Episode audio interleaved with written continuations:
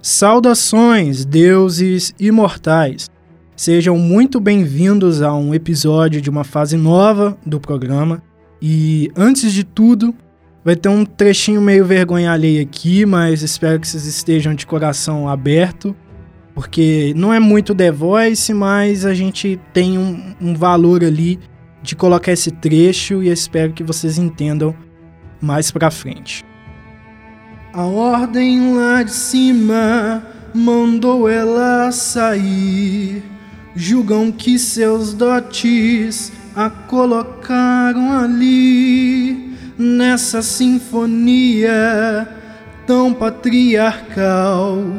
Diana é a solista, só aplausos no final. Ela então se torna a Mulher Maravilha, força de guerreira e doçura de menina. Hoje aprendo, olhando minha filha, que toda mulher é uma heroína. Esse foi um trecho da música Mulher Maravilha, do grupo Terra Celta, lançada no ano de 2020. O tema de hoje, ele percorre muito conceitos relacionados à Mulher Maravilha mas ele, em primeiro grau, é baseado numa reportagem que eu publiquei já tem algum tempo é, sobre a Mulher Maravilha e a sua importância para as questões femininas e como ela acaba dialogando com outros temas e outras pautas também. Essa reportagem ela foi publicada em 2020 e você vai encontrar ali o direcionamento do link na descrição desse episódio, seja no Spotify, na Aurelo ou em qualquer outra plataforma na qual você esteja ouvindo esse episódio. Antes do nosso episódio propriamente dito, eu venho te sugerir para me seguir no meu Instagram, arroba ou no meu Twitter, arroba Epifânio, no meu Instagram eu vou continuar postando um pouco da minha vida pessoal, dos meus outros projetos e trabalhos e aspirações, e aí você acaba conhecendo algumas das minhas outras ideias também. É importante que você, se possível, me escute na Aurelo a partir de 70% do episódio ouvido por um streaming é, você vai estar me remunerando sem pagar nada, porque o, o, aplicativo é gratuito, a plataforma é gratuita e você vai estar ajudando imensamente ao meu trabalho. Se quiser dar um apoio para o meu trabalho, a Aurelo vai estar disponível e já está disponível para isso. Basta você ir conhecer um pouco a plataforma, existe um espaço para a comunidade que eu vou estar desenvolvendo cada vez mais para uma interação melhor com o público, ouvir sugestões de pautas e tornar o programa mais próximo de vocês, ouvintes. Qualquer novidade que seja necessária, vocês poderão escutar aqui nesse espaço do programa, poderão conhecer também na minha página pessoal do Instagram ou na página do programa que estará vinculada diretamente ao meu perfil pessoal. E agora vamos para o episódio propriamente dito.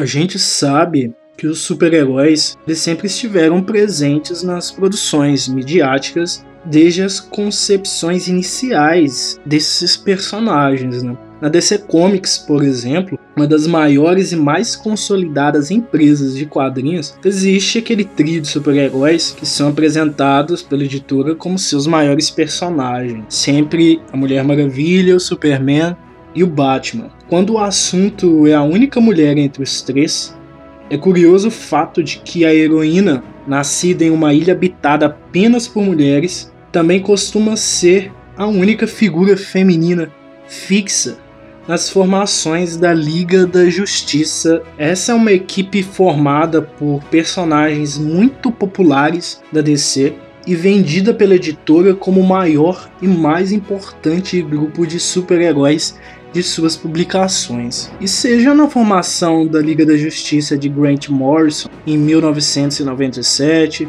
seja na proposta por Paul Dini e Alex Ross em 2003, na JLA Liberty and Justice, ou na apresentada na fase dos quadrinhos Os Novos 52 em 2011, a Mulher Maravilha é vista como a única mulher fixa na linha de frente do grupo, ou considerada como uma fundadora da equipe.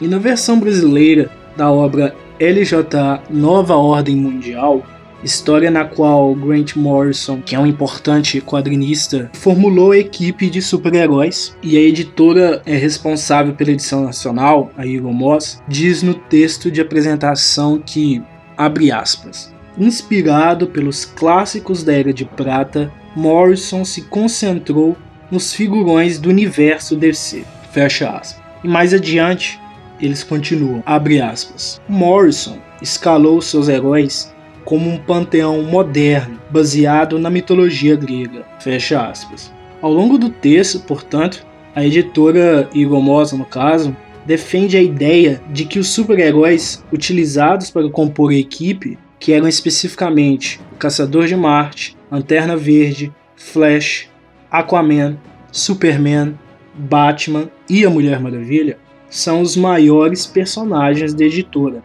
comparando-os ainda aos integrantes do panteão de deuses gregos, outras figuras sempre recorrentes na cultura pop. Né? Beatriz da Costa Panchacon, em sua dissertação de mestrado para a Faculdade de Filosofia, Letras e Ciências Humanas da Universidade de São Paulo, que é nomeada como A Mulher e a Mulher Maravilha, uma questão de história, discurso e poder, 1941 a 2002, apresenta uma perspectiva que condiz com essa construção da personagem. Beatriz levanta o dado de que, em 7 de dezembro de 1941, os Estados Unidos declararam estar em guerra com o Japão, após um ataque à base naval de Pearl Harbor. No mesmo ano, a revista bimestral All Star Comics lançou a Mulher Maravilha, desenvolvida pelo psicólogo William Moulton Marston, sob o pseudônimo de Charles Moulton. Ela acrescenta que a personagem adquiriu um título próprio no mercado dos quadrinhos norte-americanos após uns seis meses, embora não fosse a primeira heroína a ser lançada, visto que a Mulher Gavião surgiu na quinta edição de All Star Comics um pouco antes, né? Contudo, coube a ela, segundo coloca Roberto Guedes, ser a personagem feminina mais importante dos comics books. Fecha aspas. Ressalta Beatriz Panchacon. Considerando esses fatores, além do contexto de origem né, da personagem Diana de Temícera em uma sociedade guerreira matriarcal, é possível perceber que a DC Comics busca promover a personagem como uma ideologia feminina. Isso é reforçado em suas histórias, tendo como exemplo o arco Deuses Imortais de George Pérez, originalmente de 1987. Na trama, além da missão de reformular a personagem para uma nova realidade do universo DC, uma nova para aquela época, né? Porque posteriormente o que a DC mais teve foi reinicializações do seu universo, mas seguimos. O artista busca trabalhar com conceitos como a violência do homem contra a mulher, tramas políticas e a ameaça da guerra. Como uma figura que vive em meio a esses elementos e possui o deus da guerra Ares como um dos seus principais vilões, e criada dentro do contexto da Segunda Guerra Mundial, a personagem carrega algumas características suficientes para ser um canal de mensagens da sua editora. Segundo Silvana Seabra Rupp, graduada em História pela UFMG, com mestrado em Sociologia da Cultura e doutorado em Literatura Comparada barra Estudos Literários, os meios de comunicação tem sua influência comprovada por inúmeras pesquisas desde o início do século XX.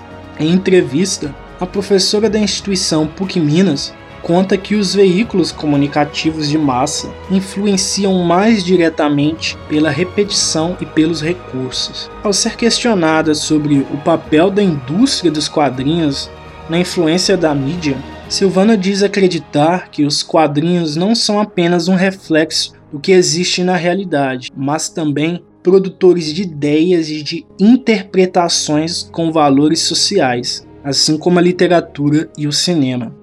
Portanto, sendo a DC Comics uma das duas maiores editoras da indústria dos super-heróis, e detentora da figura apontada como a mais importante mulher dos quadrinhos por estudiosos como Beatriz Panchacon, estaria a empresa influenciando a sociedade por meio da Mulher Maravilha? A professora Silvana Seabra explica que, de acordo com pesquisas, os personagens fictícios se movem no campo da representação e da identificação que os receptores têm com essas criações.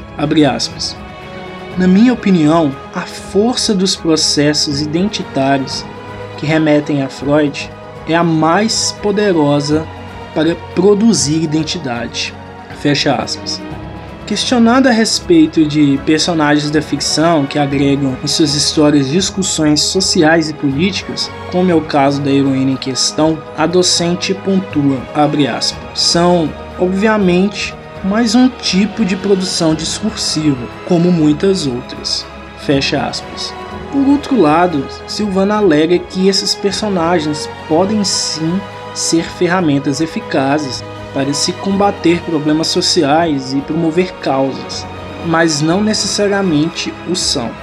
E é nessa discussão que um ponto muito importante, acredito, tem de ser levantado. Se personagens são capazes de influenciar a cultura pop e o mundo como um todo, eles devem, para isso, transcender o limite da ficção para a entrevistada não. Abre aspas. Um personagem fictício pode desenvolver grande influência sem se tornar nada mais do que o ficcional. Fecha aspas. Eu acho importante esse trecho, principalmente porque muitas das vezes as pessoas acreditam que para ser influente, um personagem fictício para ser influente, ele tem que dialogar muito com uma realidade palpável, digamos assim. Por exemplo, o personagem não ter poderes e lidar com questões naturais, mas conforme a gente observa aqui, né, pela visão da entrevistada da reportagem, não necessariamente funciona assim, né? E eu percebo que muitas das vezes as influências e as inspirações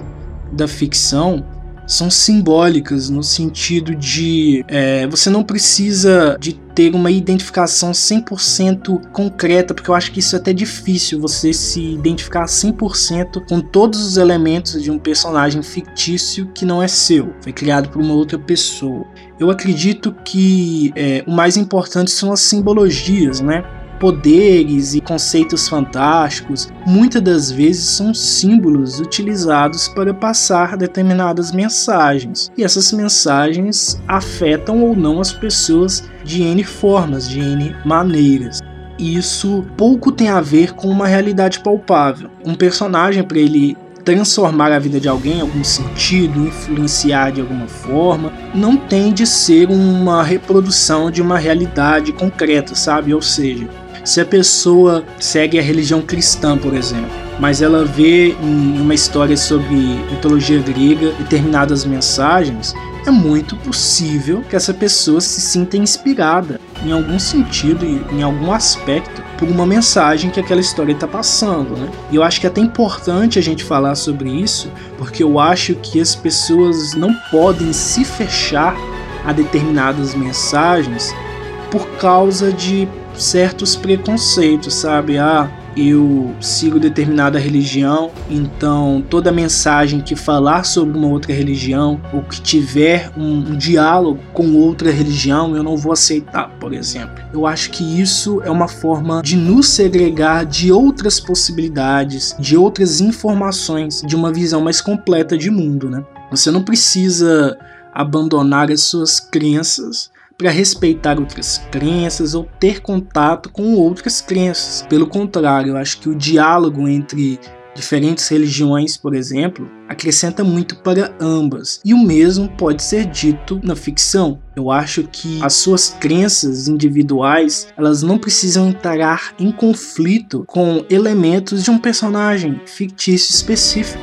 Eu acho que é muito possível que ocorra um diálogo e muitas das vezes é benéfico para nós, porque a gente acaba abrindo os nossos olhos para outras formas de, de enxergar o mundo, né? E de receber certas questões e de lidar com certos pensamentos. Então, enfim, eu não acredito que um personagem, para ele ter relevância, ele tem que vir com aquela coisa de ah, baseado em realidade, ah, é muito identificável porque ele, é, ele é humano e não tem poderes. Algumas coisas que as pessoas falam assim, sabe? É, eu acho que a magia está muito mais nos símbolos e nos conceitos e nas mensagens do que em como aquela história é pautada em realidade ou não. Porque, em primeiro lugar, acima de tudo, ficção é sempre ficção. Mesmo que a gente esteja lidando com um personagem que supostamente é muito humano, não tem poderes e etc., ainda é ficção. Acho que a gente pode pegar o exemplo do Batman, que é um personagem que não tem poderes, mas muito das suas histórias tem fantasia, sabe? Uma coisa fantástica em questão de ciência ou feitos que nenhum ser humano comum na nossa realidade poderia fazer, mas mesmo sem poderes o personagem faz. E alguns outros elementos que a gente tem que interpretar e entender que são ficcionais. E isso não retira todo o brilho do personagem, até porque o fundamental dele não é sobre ser crível ou não. Acho que o fundamental de um personagem como Batman é a sua psique e suas questões de saúde mental, questões políticas sobre corrupção e violência e etc. Tantos elementos que, com ficção ou não, conversam muito bem com o mundo em que vivemos. Né? Mas voltando para a reportagem, a posição de Silvana, que disse que um personagem fictício pode desenvolver grande influência sem se tornar nada mais do que o ficcional, ela diz a respeito do assunto de uma maneira que pode servir como uma resposta para quem acredita que um personagem praticamente mortal com poderes divinos, como é o caso da Mulher Maravilha, é ficcional demais para gerar identificação em mulheres da vida real e tratar de assuntos sociais importantes. De volta à dissertação de Beatriz Chacon, ela alega que para William Moulton Marston, criar tal personagem era uma necessidade, tendo o autor obtido êxito em construir a Diana que imaginava. Portanto, a Mulher Maravilha parece não ser uma das poucas heroínas entre majoritários personagens masculinos por uma mera coincidência. Como define Chacon em sua dissertação, a Mulher Maravilha consiste em uma referência forte e digna da mulher e para as mulheres em geral. Um exemplo da força interna e externa, agora exposta por meio da personagem e das múltiplas capacidades que ele, Marston, reconhecia haver no gênero feminino. Era uma forma de se fazer justiça às mulheres.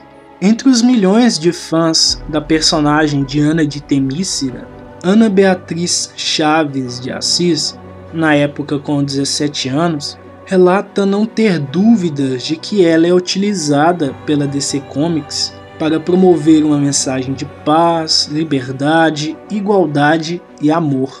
Estudante do Paraná, integrante da equipe administrativa de uma das maiores páginas do Twitter relacionadas à editora DC Comics, a DC Brasil, Ana enfatiza que Diana é dotada de poder para rivalizar com grandes heróis. Ela é um símbolo de força feminina sem igual e acho que é por isso que é tão amada. E em outra fala sua diante, algumas personagens são criadas apenas para parecerem fortes e outras, como a Mulher Maravilha, são criadas para serem fortes. Não é apenas Ana que defende a importância da personagem.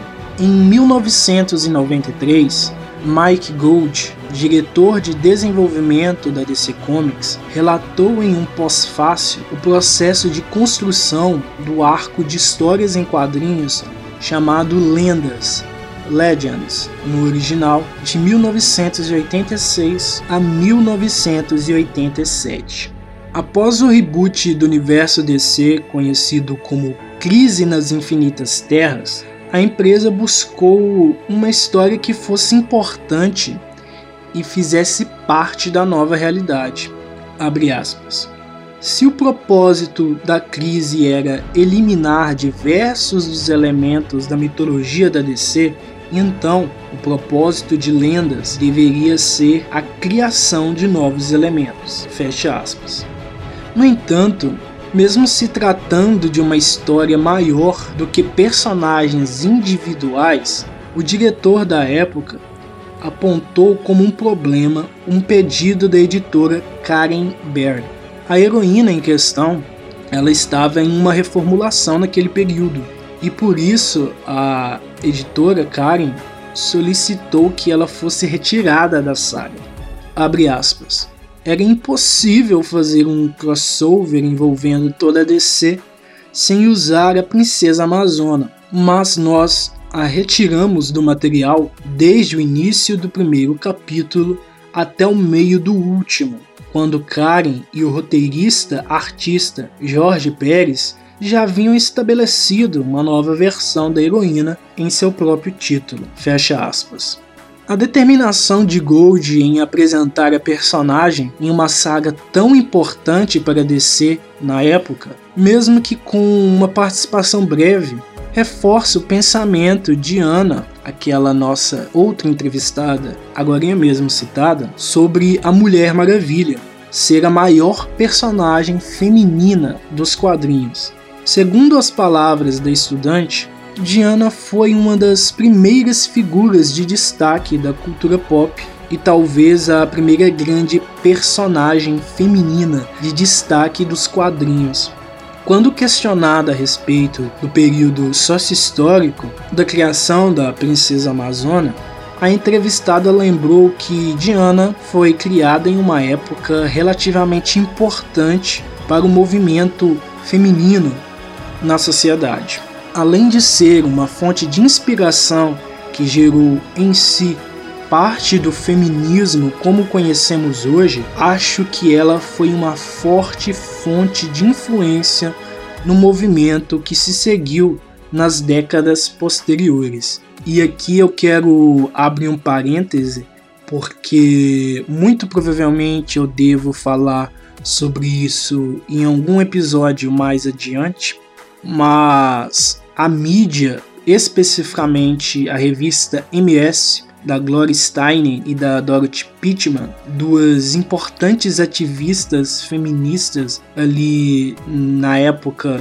específica, né, dos anos 70 e diante, até mesmo antes disso, é, elas tiveram grande influência, mais especificamente a Gloria Steinem, que na revista MS impulsionou muito uma campanha de retorno dos poderes da Mulher Maravilha é, na DC Comics, porque em 1968 a DC decidiu dar uma remexida no universo da personagem, retirou seus poderes, afastou muitos dos seus elementos clássicos e isso desagradou grande parte do público. Foi muito graças à campanha da revista MS, que é uma revista jornalística ativista desde aquele período, né? Foi graças a esse empenho que a DC acabou retrocedendo nessa decisão e ali em 1972, o mesmo ano em que a revista MS lançou a sua primeira edição independente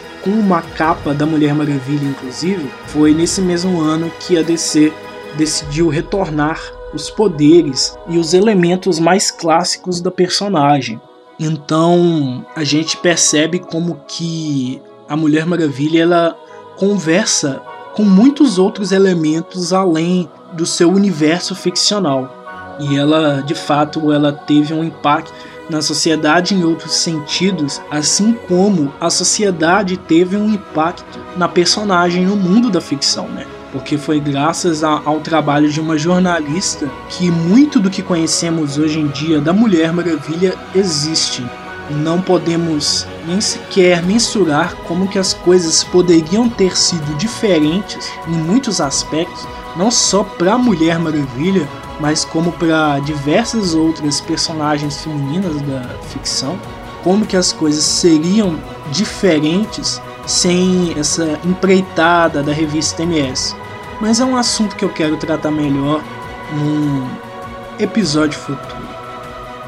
A nossa entrevistada, a estudante Ana, também aponta a complexidade, a mitologia e as funcionalidades da heroína como características que não são desenvolvidas em outras personagens. Para ela, isso pode ser constatado pela necessidade da Marvel, outra grande empresa da indústria dos super-heróis, né, de desenvolver sua própria Mulher Maravilha. Em sua avaliação, a concorrente da DC não percebe que uma personagem como a Princesa Amazona não se cria nem se torna um, um ícone como ela é em um dia. Abre aspas. O que torna Diana tão única é o fato de que ela representa não só um movimento, mas sim vários, e com tanta naturalidade que fica evidente em suas histórias e suas trajetórias. Fecha aspas. Ana Chaves afirma ainda acreditar que a personagem seja uma ferramenta eficaz para o combate a problemas sociais, como desigualdade de gênero, racismo ou xenofobia, por ser uma heroína que prega igualdade. Destaca também a importância da figura da heroína no período da infância. Aspas. Ter como símbolo para garotas e garotos uma mulher de atitudes fortes e coração bom faz com que, ao crescerem, eles repliquem suas melhores memórias. Fecha aspas. As considerações da estudante podem ser relacionadas com os trabalhos nos quadrinhos do final. No material extra da coletânea de histórias de Paul Dini e Alex Ross, os maiores super-heróis do mundo, há uma breve descrição sobre o tema que a equipe de criação planejou abordar no capítulo focado na Mulher Maravilha. O centro da narrativa de Mulher Maravilha, O Espírito da Verdade, de 2001, seria a predileção do homem pela guerra, mas evoluiu até dar centralidade ao seu papel como embaixadora, lidando com conflitos culturais, diferenças ideológicas e preconceitos. Ainda segundo o material, a jornada da heroína na trama se transformou numa revelação pessoal. Nem todos os símbolos de libertação podem ser vistos da forma que se pretende, e o modo como são encarados não é o mesmo em toda parte do mundo. Fecha aspas. Na história em questão, a personagem encontra rejeição em alguns povos e grupos que tenta ajudar, pois sua missão de paz não é bem vista por todos. Posteriormente, ela muda a estratégia para seguir com sua tarefa no mundo, enquanto considera a diversidade cultural da humanidade. Para a entrevistada, mais uma vez a nossa querida Ana, Diana transcende o limite da ficção e possui influência na cultura pop no mundo como um todo. Em sua opinião, Toda garota deveria ter alguém para se inspirar, e esse alguém deveria ser a Mulher Maravilha, para os seus pensamentos. Ana é incisiva ao caracterizá-la. Ela reflete seus ideais de paz, amor e justiça em suas falas e posicionamentos. Não é apenas independente, mas também entende a força de amar e ser amada. Questionada sobre como a personagem afetou sua maneira de ver o mundo, a administradora da página DC Brasil foi categórica. Aspas. Somos falhos e não deuses, mas, mesmo assim, temos a capacidade de alcançar justiça e paz por conta do amor e igualdade. Aprendi com ela a aceitar mais de todas as minhas partes e espero que um dia todos possam. E agora temos uma parte de interação com alguns dos ouvintes barra contatos, amigos. A pergunta que foi feita para eles é quem é a sua Mulher Maravilha? E a primeira a participar aqui nesse espaço é a Fernanda Bertolini, de 23 anos, de Santa Luzia, Minas Gerais. Conta pra gente, Nanda, quem que é a sua Mulher Maravilha. Durante meus 23, quase 24 anos, tive em minha vida algumas mulheres maravilhas. Minha avó materna, minha avó do coração, minha mãe e outra mulher para além desse mundo. Se sintam e sejam sua própria Mulher Maravilha. Às vezes você terá que enfrentar o mundo sozinha, mas nada impede a ajuda de outras super-heroínas. A nossa segunda participação fica com Luan, de 19 anos, de Presidente Prudente de São Paulo. Ele também vai nos contar quem é a sua Mulher Maravilha. Minha Mulher Maravilha com certeza é minha mãe. Ela sempre foi muito atenciosa, carinhosa, gentil.